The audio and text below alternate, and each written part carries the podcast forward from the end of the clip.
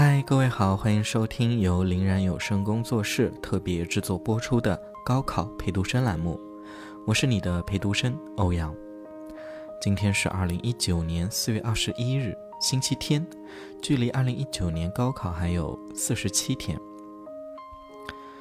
我是二零一四年参加的江苏高考，很幸运，二零一四年不是葛军出的数学试卷，所以我的数学成绩还算理想。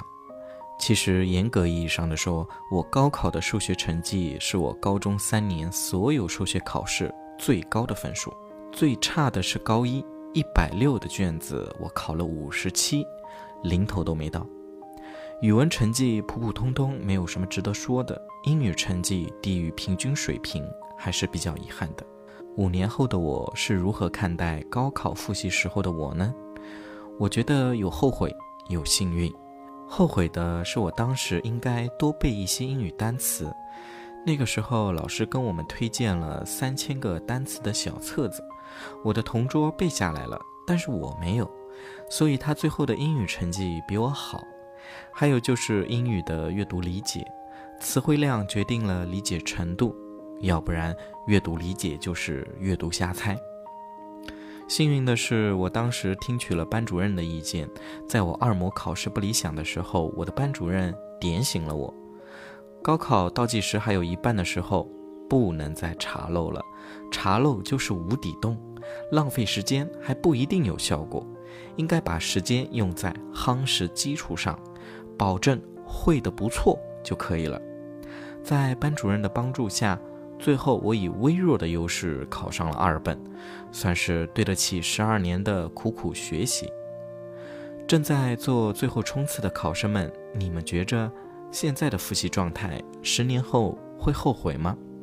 所有的考点是不可能都复习到的，但是你得保证会的不错吧？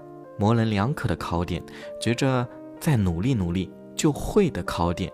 是要好好复习的，复习好了就是你的得分点。至于那些从刚开始复习到现在就一直不会的，可以放弃了。有舍才有得，这也是复习的技巧。我是欧阳，这里是高考陪读生。接下来的四十七天，我和林然会在这里用一首歌的时间对你说晚安。今天送你这首薛凯琪给十年后的我。十年后如何看待？现在的你，高考路上，我在陪你，我在江苏等你的好消息，明天见。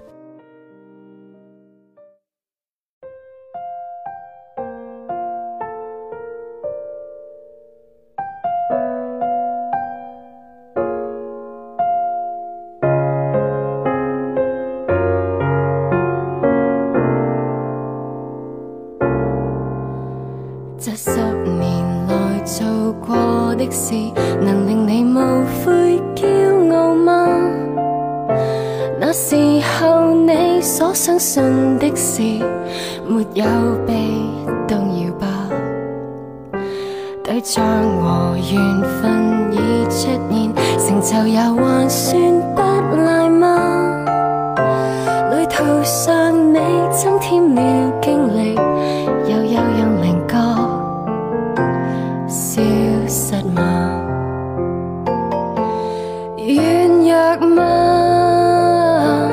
成熟了，不会失去格调吧？当初坚持还在吗？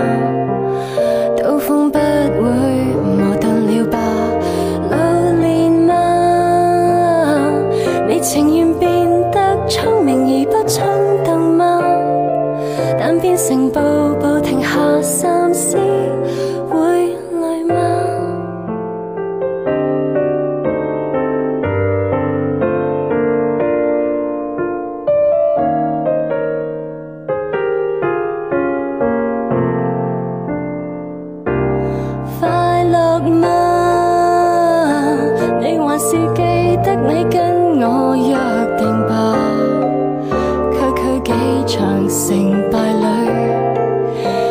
不知麻木了吧？快乐吗？